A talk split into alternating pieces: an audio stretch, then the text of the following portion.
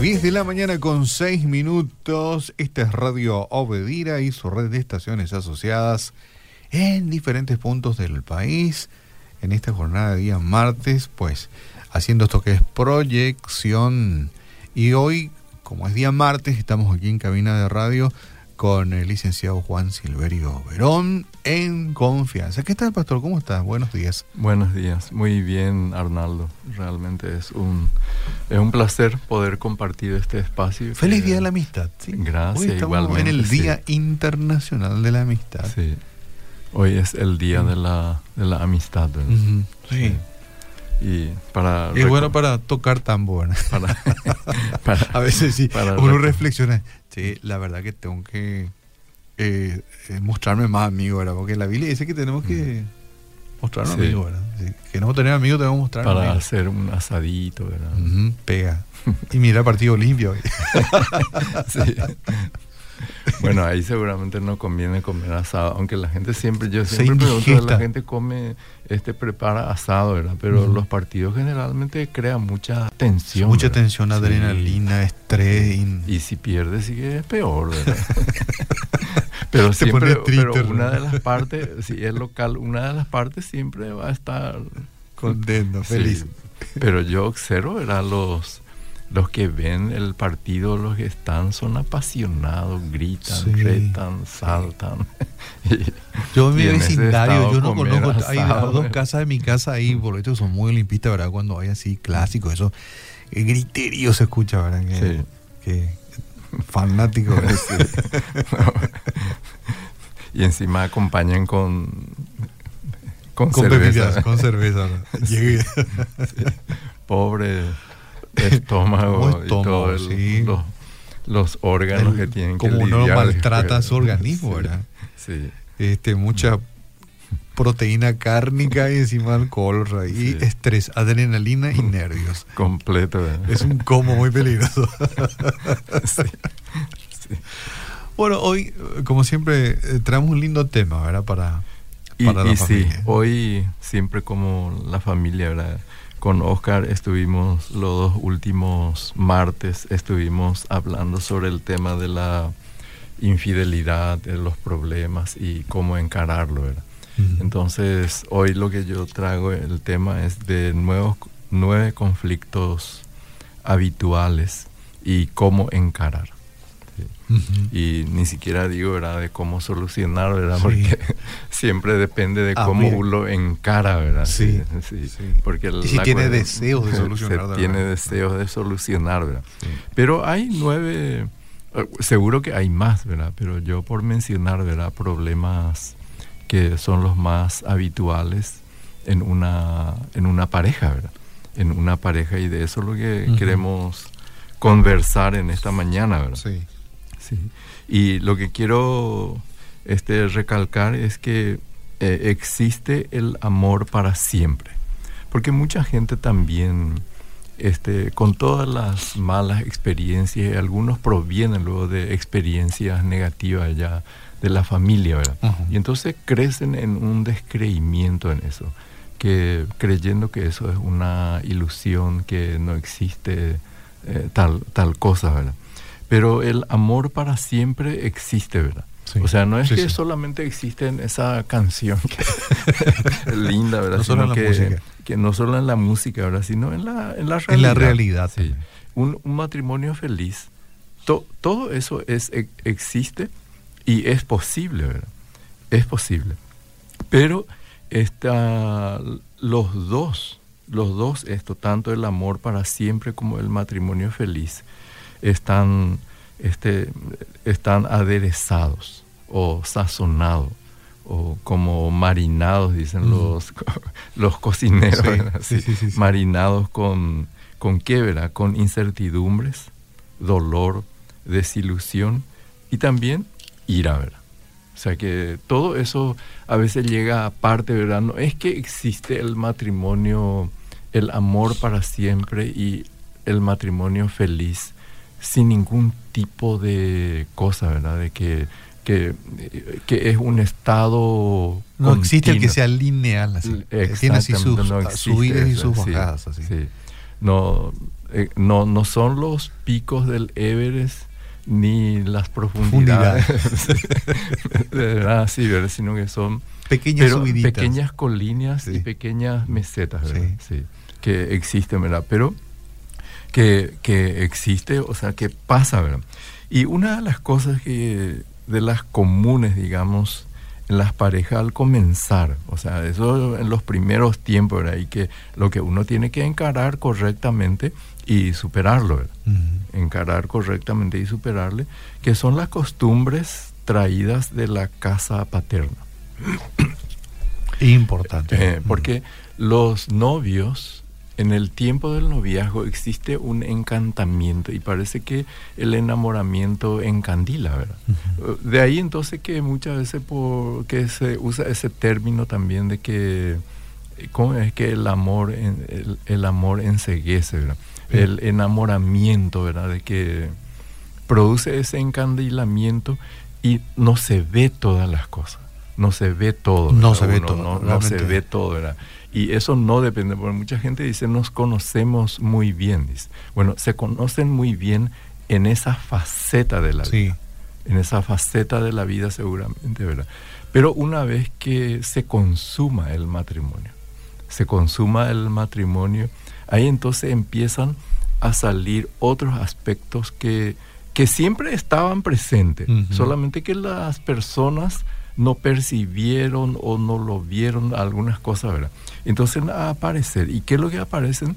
Son las costumbres que uno trae de su casa. De su familia, su de su familia. y, y son costumbres, y por supuesto que una persona que creció en una casa, en un hogar, eh, este, no se sustrae de eso, lleva consigo esas costumbres que cómo lo practicaban ahí, cómo se hacía en casa, todo eso lleva, ¿verdad? Y algunas son buenas y otras no. Sí. Eso es categórico, ¿verdad? Así es. Sí, pero son, son al fin costumbres que uno trae y luego eso se confronta, ¿verdad? Sí. Se confronta que, por ejemplo, por señalar una tal vez minucia, ¿verdad? Pero que puede ser motivo de mucha pelea, ¿verdad? El, a lo mejor algunos acostumbran que después del almuerzo deja todo sobre la mesa, los cubiertos sucios, están ahí todo así, ¿verdad? Que esa es su costumbre, su ¿verdad? Costumbre, sí, su, mamá la acostumbró así. O sea, la mamá la acostumbró. Y en cambio la otra persona a lo mejor es viene de una familia donde una vez terminada la cena hay que vaciar y enseguida limpiar todo, tener todo bien impecable otra vez la el comedor, la cocina, todo, ¿verdad? Sí. Y bueno, y ahí se enfrentan, digamos, dos costumbres opuestas. Dos costumbres opuestas. Después también están así, ¿verdad? De las personas que en la casa venía, tiraba todas las cosas, no le importaba mucho, ¿verdad? Y la otra persona muy ordenada, muy ordenada, ¿verdad? Todo muy estructurado, ¿verdad? Así. Y entonces, eh, y hay personas aún más extremistas todavía, ¿verdad? De que, este, hasta que, bueno, eso no tanto acá, ¿verdad? Pero la costumbre, ¿verdad? Que la, la, la casa, o sea, el piso se tiene que mantener todo limpio, no entrar ahí con zapatos sucios, venido ahí, ¿verdad? Sino que sacarse afuera y entrar con zapatilla o con otra cosa, ¿verdad? Sí, sí, sí, eh, Entonces son, cada uno llega al matrimonio con costumbres que traen de la casa, ¿verdad? Y diferentes tipos, ¿verdad? Y a eso uno tiene que este, compaginar, ¿verdad? Convivir, encarar positivamente eso, ¿verdad?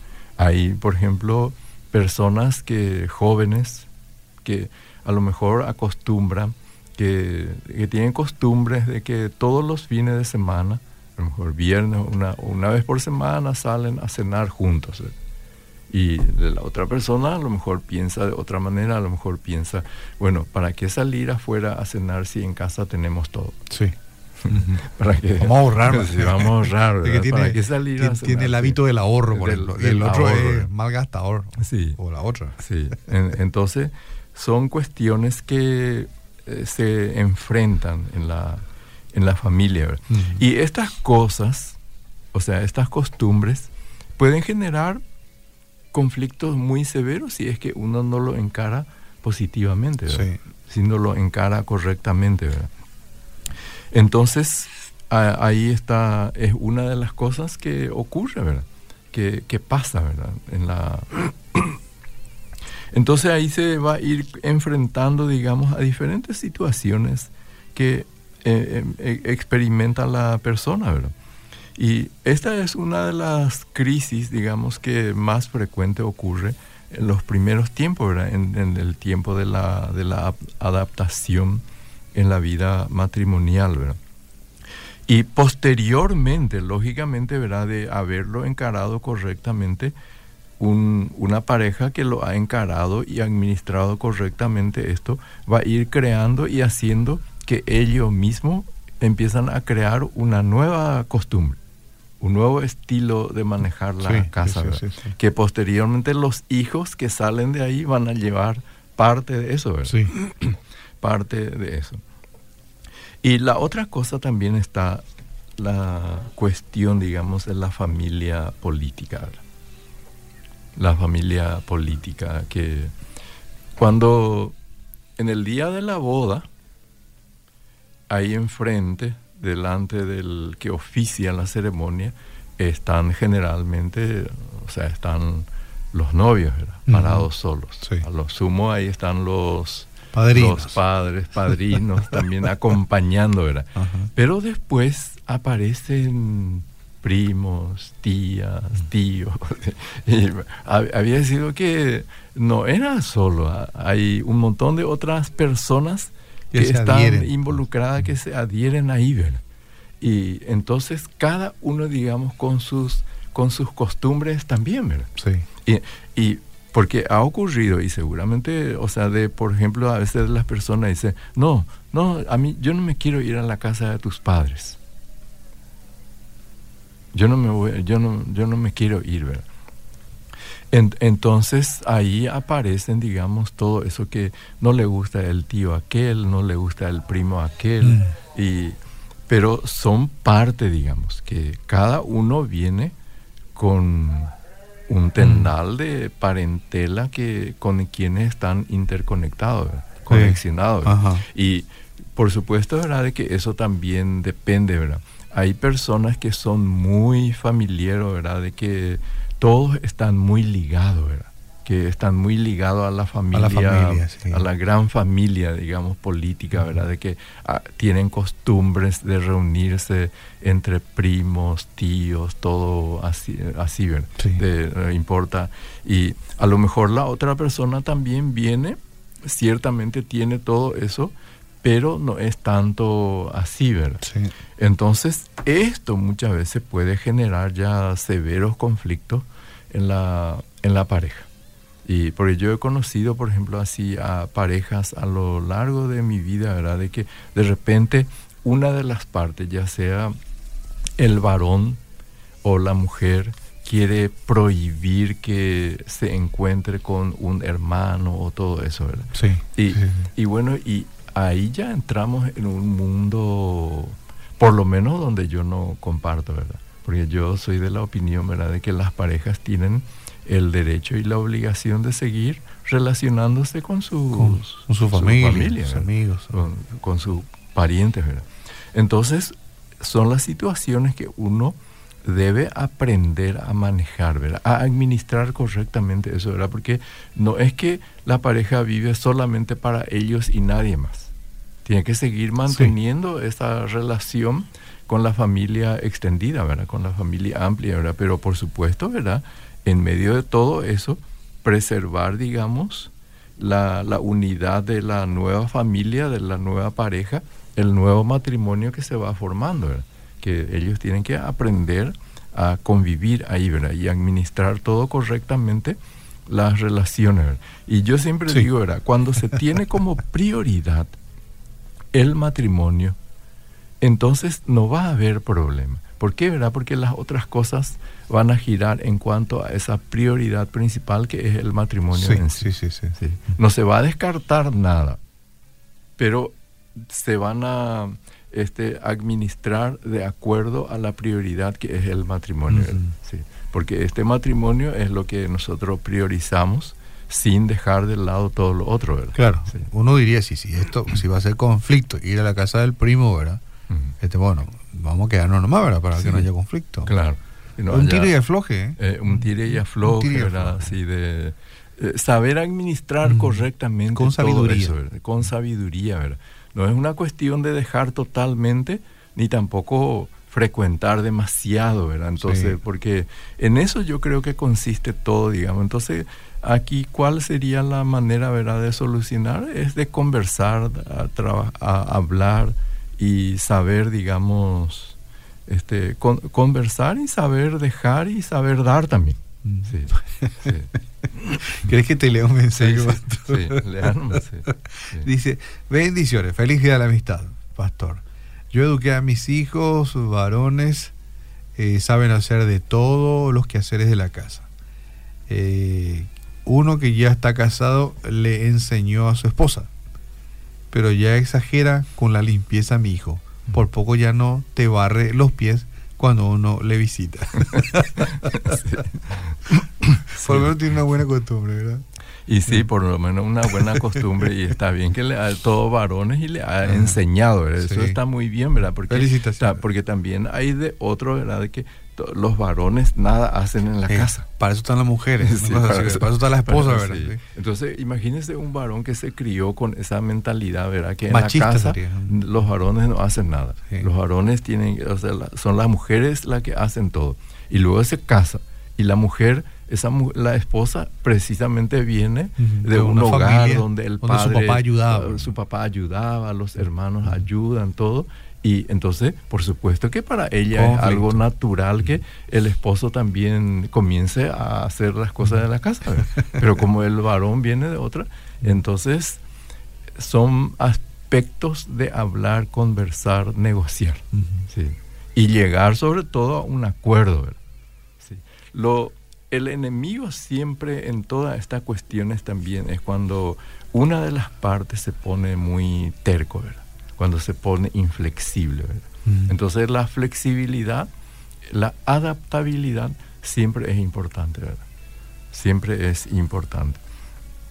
Y como estamos hablando de toda esta cuestión ¿verdad? de costumbres que uno trae de la casa, de la familia política, hoy como, como se dice, se habla hoy en día, ¿verdad? La aldea global, ¿verdad? Sí. Entonces, ¿qué es lo que produce la aldea global? Que produce también muchos matrimonios interculturales. Sí. Muchos matrimonios interculturales. Es decir, ¿cuántos jóvenes este, paraguayos van por otros países? A estudiar, a ser así. Y bueno, y de repente va por allá, se enamora y, se casa con una extranjera.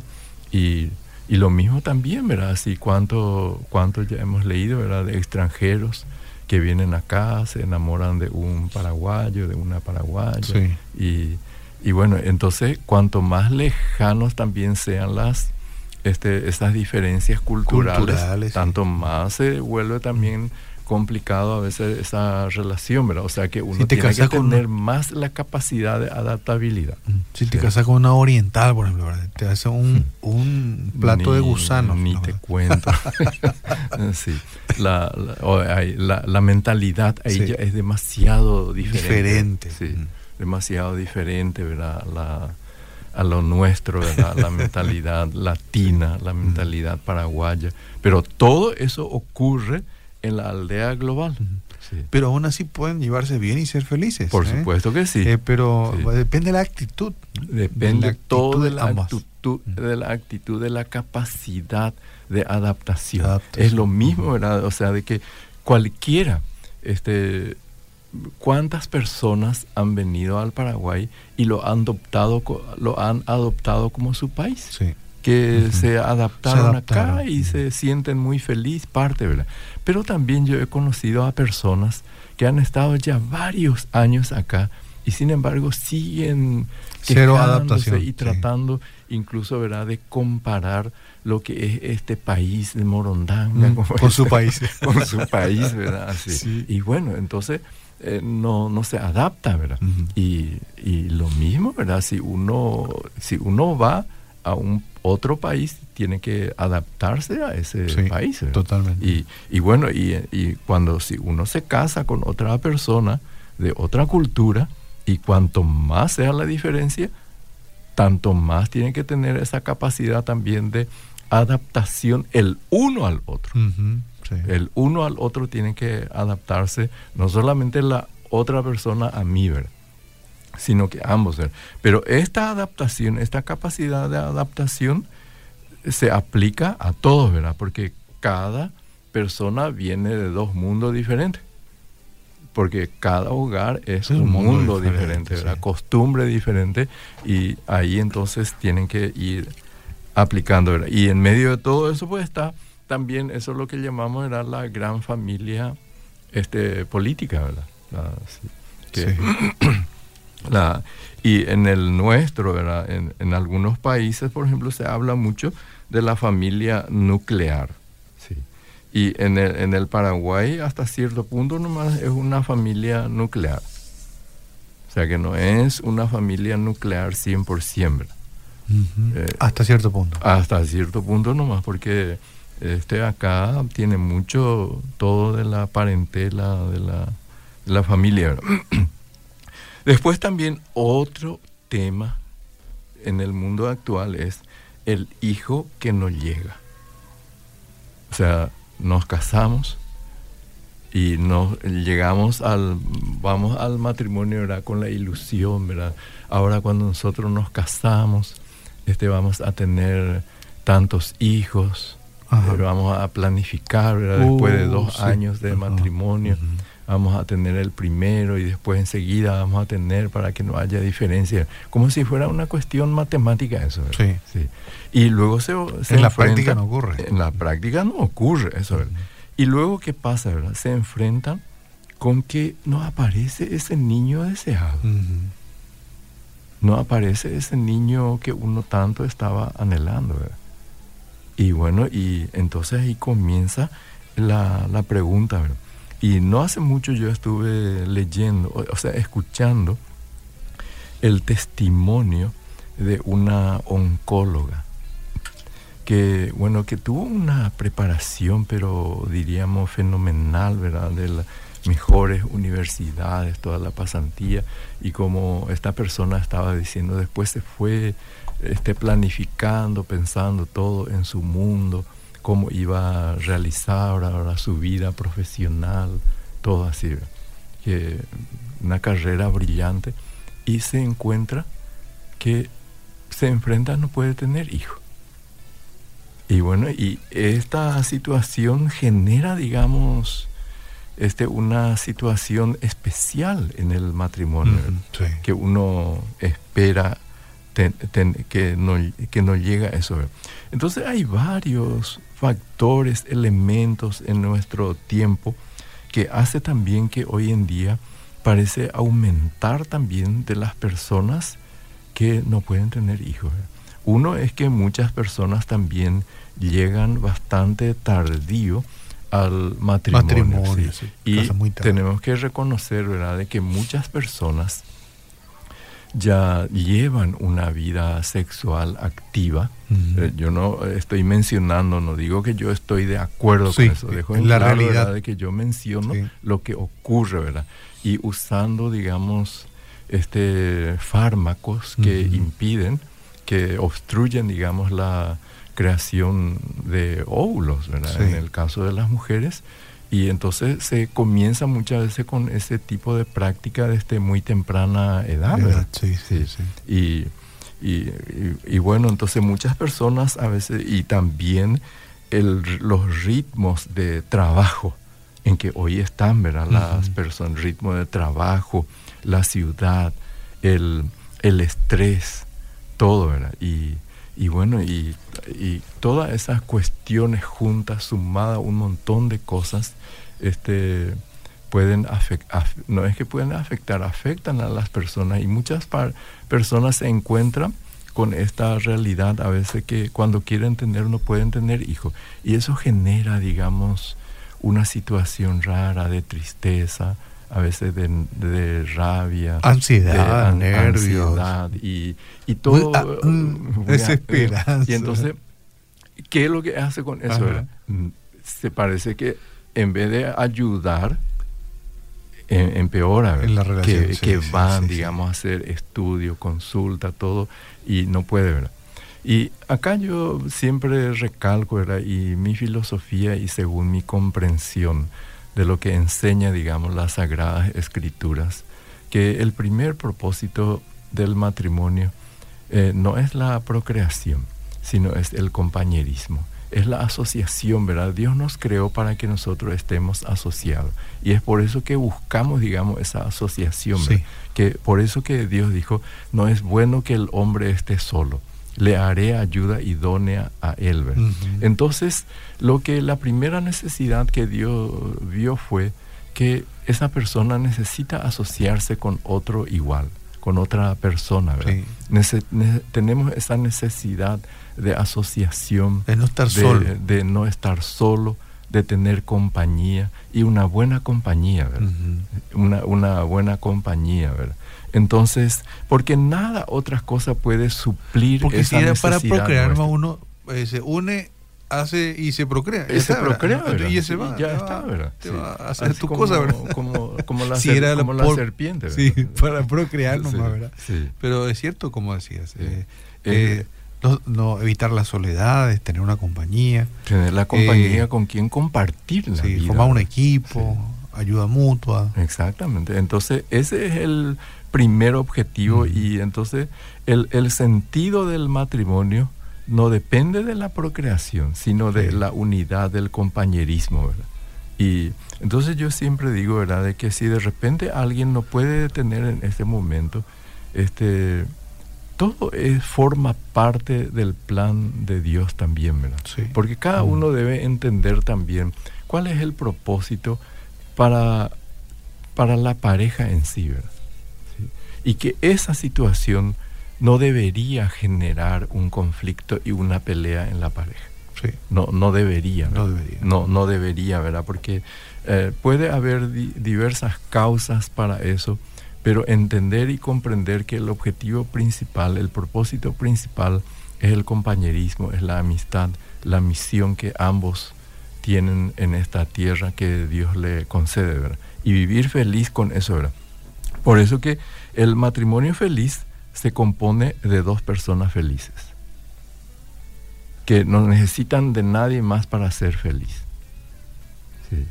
Dos, dos elementos felices se unen juntos y forman... Y con el deseo, digo yo, de, de, hacer el esfuerzo, uno, de hacer feliz a la otra persona, ¿verdad? Sí. Eh, no el buscar su, primeramente, sus beneficios eh, personales, sino que bueno, buscar el bien del otro. Sí, yo me uno con fulanita eh, porque siento la necesidad de hacerla feliz.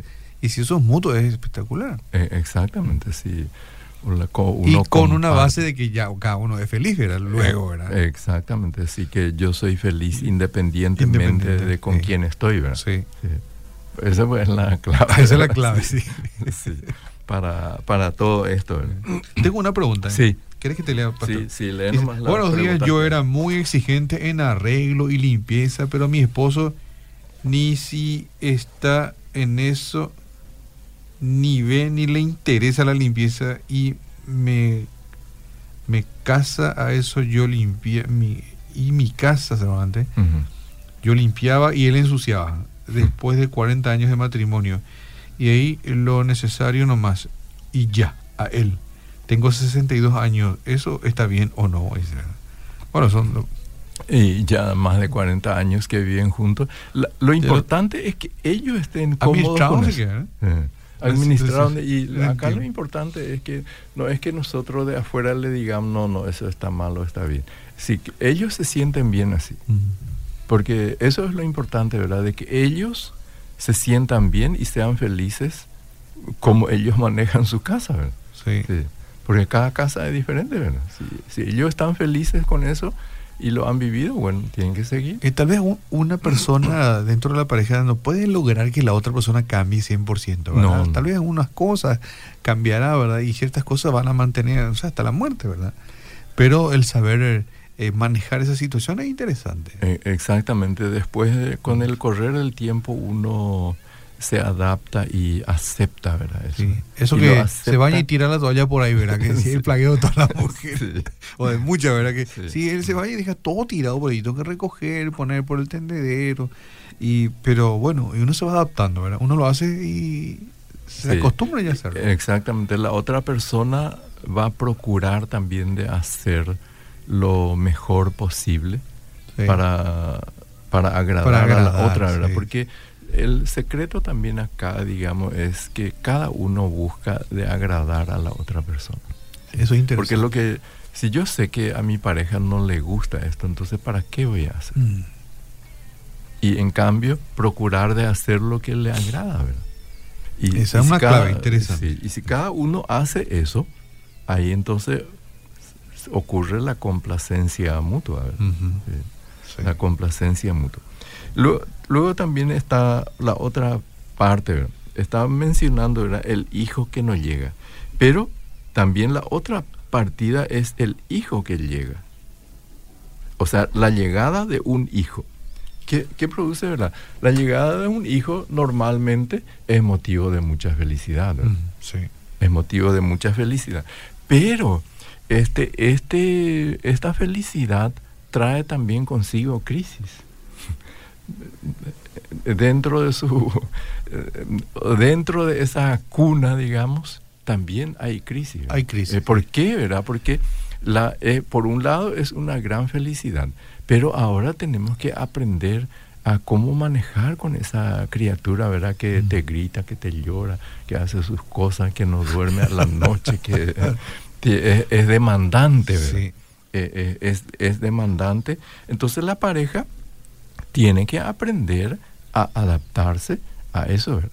A cómo manejar la presencia de esa. manejar la presencia. Ese nuevo ser en la familia. De ese nuevo ser en la familia, ¿verdad? Y después viene uno, va a venir otro y así, ¿verdad? Entonces, estas son situaciones también que, que pasan, ¿verdad? Y, y muchas parejas empiezan a tener sus conflictos serios en este tiempo. Muchas veces dice que empezaron los problemas cuando vino la criatura, pero no supieron administrar correctamente, Lo, lo, querían, ¿verdad? Pero y a veces también el niño aparece sin en el tiempo en que uno no lo espera, ¿verdad? También. También, que aparece, ¿verdad? Que no estaba en los planes. No estaba en los planes se hizo nomás presente. y esas son situaciones donde uno más rápidamente tiene que acomodarse a eso, ¿verdad? Porque no hay mucho, ya el tiempo de planeamiento no está, ya vino nomás, acá estoy, dice. Y entonces hay que ponerse mano a la obra para este, prepararse para eso y adaptarse a la situación, ¿verdad? Sí. Sí. Son, hay tantas cosas variables, digamos, dentro de la relación. Dentro de la relación, ¿verdad? De que, que eh, lo, aparecen, ¿verdad? Las, las criaturas, ¿verdad? Y entonces uno se maneja eso. Y entonces la llegada de los niños trae su cambio. Y lo, por lo menos unos, la vida de la criatura los primeros dos años es totalmente dependiente. muy dependiente. Muy dependiente la criatura.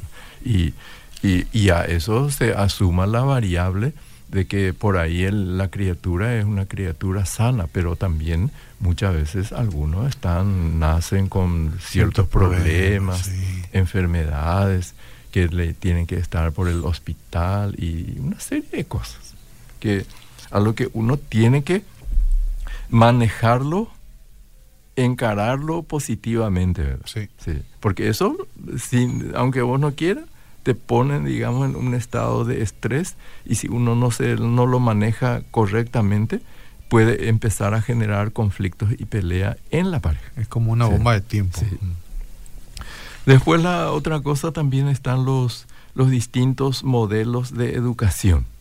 Siempre también en los, en los hijos, ¿verdad? De que, y ahí nuevamente, ¿de dónde venimos con esos modelos de educación? Nuevamente del, hogar donde nosotros venimos. En casa se hacía de esta manera. Entonces, nuevamente los padres tienen que saber manejar, encarar, dialogar y llegar a un acuerdo. Porque cuántas veces se habrá escuchado, digamos, esta frase, que el primer punto en la educación de los hijos es que los padres tienen que ponerse de acuerdo. Y, sí, ¿verdad? Porque si ellos como, este, como educadores no están de acuerdo, ¿cómo van a educar, verdad? Al final el chico va a hacer, les va a manipular a ambos y no va a ser sano eso para, para la vida de la criatura, ¿verdad? Pero son las cosas que hay modelos diferentes y hay que llegar a un acuerdo, porque no se puede estar en esa divergencia en, para enfrentar esta situación. También el otro aspecto era el dinero. Manejo de la plata. El manejo de la plata. Sí. El dinero no da la felicidad, pero su carencia genera más de un quebradero de cabeza también, ¿verdad? Sí. sí. sabemos bien, ¿verdad? De que el dinero no trae la felicidad y algunos le dicen facilita, dice ayuda, dice algunos. Pero la carencia, el, y a lo mejor no es luego tanto la carencia, ¿verdad? Sino cómo encaramos, cómo manejamos y los acuerdos también, ¿verdad? De cómo se maneja. Cómo se maneja. Cómo se maneja, ¿verdad? Porque puede haber una diferencia de a veces muy pronunciado entre una y otra persona, ¿verdad? Entonces son campos, áreas donde las parejas tienen que saber manejar, administrar correctamente todo esto, ¿verdad? para que no les genere mucha. Porque muchísimas parejas tienen serios problemas y graves conflictos, muchas peleas por el tema dinero. Y yo suelo decir, ¿verdad?, de que en el Paraguay seguramente muy pocas personas se divorcian por esto, por el tema dinero. Pero sí muchísimas parejas viven en peleas constantes. Constantes, sí. En, en, peleas constantes, ¿verdad? Entonces es un tema no menor que hay que saber administrar, manejar para que no sea, digamos, un problema de pelea constante, ¿verdad? Porque, como decimos nosotros en nuestras expresiones, no da gusto vivir así. Causa dolor. Sí, mm. causa dolor, ¿verdad? Y, y, para qué crearnos problemas, ¿verdad? Porque los problemas de por sí van a venir, ¿verdad? Y todo aquello que nosotros podemos evitarlo, debemos evitarlo y lo que podemos solucionarlo de manera correcta, solucionarlo correctamente. ¿verdad? Después la otro, el otro tema es la compaginación y la, la, relación con el trabajo, compaginar la relación con el trabajo. ¿verdad? Eh, en la ciudad, eh, las parejas en el mundo actual, los dos tienen que salir a trabajar. No porque, y nuevamente señalando, ¿verdad?, de que no estamos hablando de un ideal, ¿verdad?, sino de la realidad. La realidad. De la realidad. La necesidad. porque a veces vienen también así enfoques, dicen, no, la, la mujer tiene que quedarse en casa y cuidar de los niños. Magnífico, ¿verdad? Pero la realidad es que hoy en día no todos pueden hacer eso, ¿verdad? No todos pueden hacer eso. A veces que el salario del varón no alcanza, entonces no, sí. Eh, tiene que salir también la tiene que salir la mujer a trabajar y los horarios laborales, hay muchas personas, mujeres muy sacrificadas, ¿verdad? De que, y hombres también, ¿verdad? Que tienen que viajar horas, tienen que madrugar para llegar al lugar de trabajo, que salen, digamos, a las 4 de la mañana y regresa a lo mejor a las 8 de la noche a su casa, todo un día fuera de la casa. Y la mujer también, ¿verdad? Entonces, esa situación te obliga, digamos, o, o sea, obliga a esas personas a administrar correctamente también esa situación misma laboral, todo el estrés que eso genera en la vida de las personas. Y, y luego están las familias. Y a esto se suma, diga, en el caso de las mujeres, que los hijos también están en la casa, ¿verdad? O sea, los quehaceres de la casa están aguardando ahí, están esperando. Entonces exige, digamos, una administración muy sabia de todas estas situaciones en la, en la familia. En la familia, sí. Es muy importante.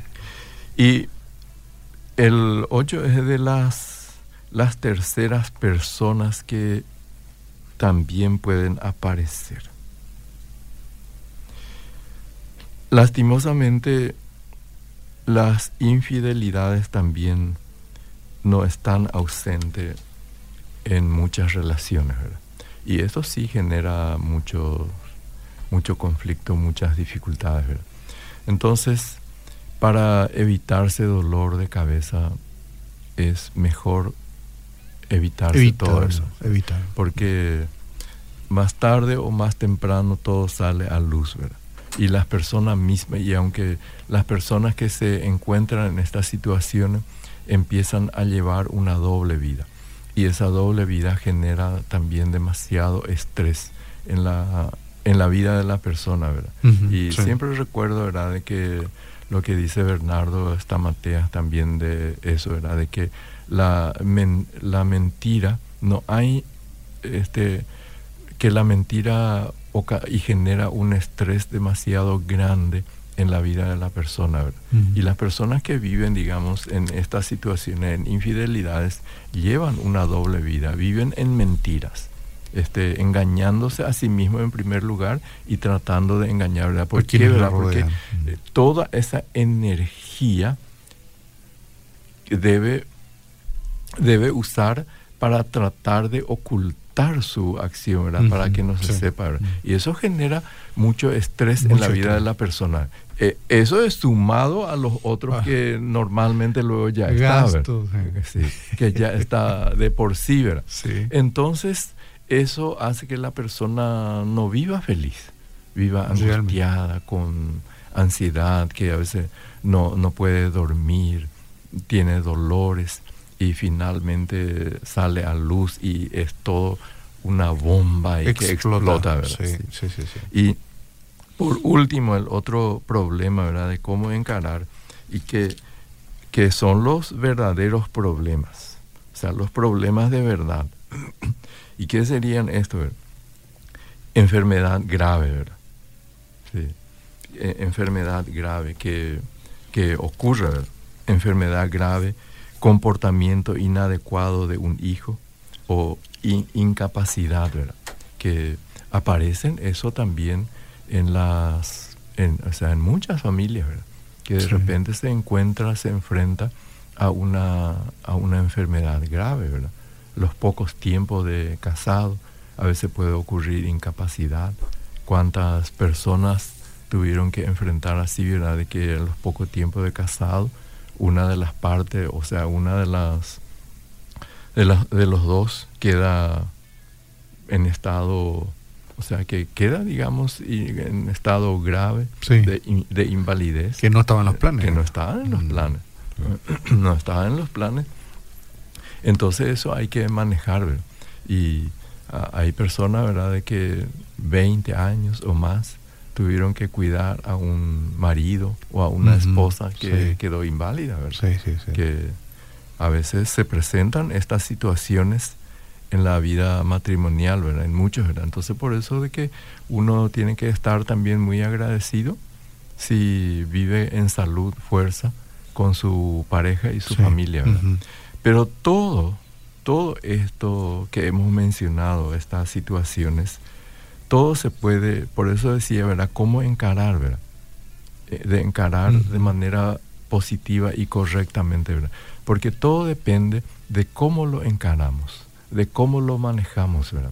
Cómo administramos todas estas situaciones que a veces se presentan en, las, en algunas familias. Y si la administración correcta te ayuda a salir también correctamente de esa situación, ¿verdad? Porque no son situaciones insalvables. Sí, no son. no, son no, son, situaciones son solucionables. Sí, todo solucionable, ¿verdad? Todo tiene su manera de manejar correctamente, de vivir este, todo depende de eso, ¿verdad? De cómo uno lo administra estas situaciones. Y entonces muchas veces también en estos casos, ¿verdad? Cuando uno se enfrenta a algo grave y la pareja se encuentra, digamos, no sé si decirlo entre la espada y la pared, pero se encuentra en una situación de que ellos no lo están, no están encontrando el camino de cómo encarar correctamente. Eh, deben recurrir a personas que puedan acompañarlo, ayudarlo, a, a, a, mostrarle la luz, ¿verdad? El camino para que ellos puedan seguir por eso, ¿verdad? Pero no quedarse, ¿verdad? Porque si se encuentra, digamos, empantanado y persisten en eso, ¿verdad? En vez de salir del pantano, se van a ir hundiendo más. Se van a ir hundiendo más en eso, ¿verdad? Y bueno, eso es todo lo que tenía Arnaldo para compartir. Excelente. Yo, yo veo aquí que muchos se sienten identificados ¿verdad? Con estos puntos que acabamos de tocar con relación a su matrimonio, ¿verdad? Pero entonces la recomendación es saber administrar las diferentes situaciones que como ejemplo nos trajo usted estos nueve puntos que se pueden presentar en la vida de pareja. Sí, saber, o sea, no es ninguno de los problemas mencionados no, debe, no debería llevarme, digamos, al fin, sino que buscar la manera de enfrentar, porque yo todos son solucionables. Todos son solucionables y yo creo que en todo eso siempre es una oportunidad. Es una oportunidad también que Dios nos brinda para crecer en un aspecto de nuestra vida y salir airoso ¿verdad? de esas situaciones. Totalmente. Aquí llegó una última pregunta, ya que estamos en el día de la amistad. Decir, buenos días, ¿podría el pastor explicar cómo debe ser la amistad con terceros dentro del matrimonio? Porque hay parejas que tienen amistad fuera del círculo del matrimonio. Con eso cerramos. Sí. Y bueno, por supuesto, ¿verdad? No, la, es muy, o sea, es muy corto, digamos, la pregunta, pero yo creo, ¿verdad?, de que tanto la mujer como el varón pueden tener sus amistades de por sí, ¿verdad? Mismo. Y también, pero la pareja debe también cultivar amistades como pareja, como familia, ¿verdad? Que sería lo ideal. sería lo ideal, ¿verdad? Y nuevamente para mí siempre el punto de referencia siempre es, para mí siempre el eje es el matrimonio. Sí, que la mm. prioridad sea el matrimonio, ¿verdad? Entonces si yo priorizo el matrimonio, este, puedo tener amigos, pero siempre en primer lugar está mi matrimonio. Sí, no voy a ir por señalar, eh, decir, digamos, una noche, eh, puedo ir, digamos, a visitar a un amigo, este, pero planificando en base a la familia, ¿verdad? Sí. Pero hay algunas personas que abusan en, esa, en esas cosas, ¿verdad? Y priorizan sus amistades. Priorizan sus amistades, sus este, sus aficiones por el fútbol o no sé qué, ¿verdad? Todo lo que uno tiene. Y todo eso es importante, pero siempre debe estar en primer lugar la familia. La familia en primer lugar. Bueno, muchas gracias. Gracias, Pastor Juan Silverio. Eh, y por supuesto queremos darle un número telefónico donde pueden comunicarse. Acá, acá tengo una pregunta, después voy a dar que, que lo lea en línea privada. Eh, este el pastor, ¿verdad? Y tal vez vamos a, pasarle un, número a través de WhatsApp donde puedan comunicarse, ¿verdad? En relación. Por, por este audio o escrito. Audio o escrito. El número, si quieren tomar nota, ¿verdad? Porque esto es absolutamente gratuito y pueden ustedes eh, eh, conectarse con el consejero. Es el 0983 734 555. 0983 734-555, que es el número de confianza, asistencia personal. Ustedes pueden enviar audios o escritos y la gente, los profesionales del área les estarán respondiendo y si hace falta una conversación así face to face, o sea, cara a cara, pues también este, es, es posible. Bien, muchas gracias, Pastor. Sí, gracias. Bien, cinco minutos para las 11 de la mañana. Cerramos esto. Esto sigue siendo la mañana de proyección. Esta es Radio Obedira una radio diferente.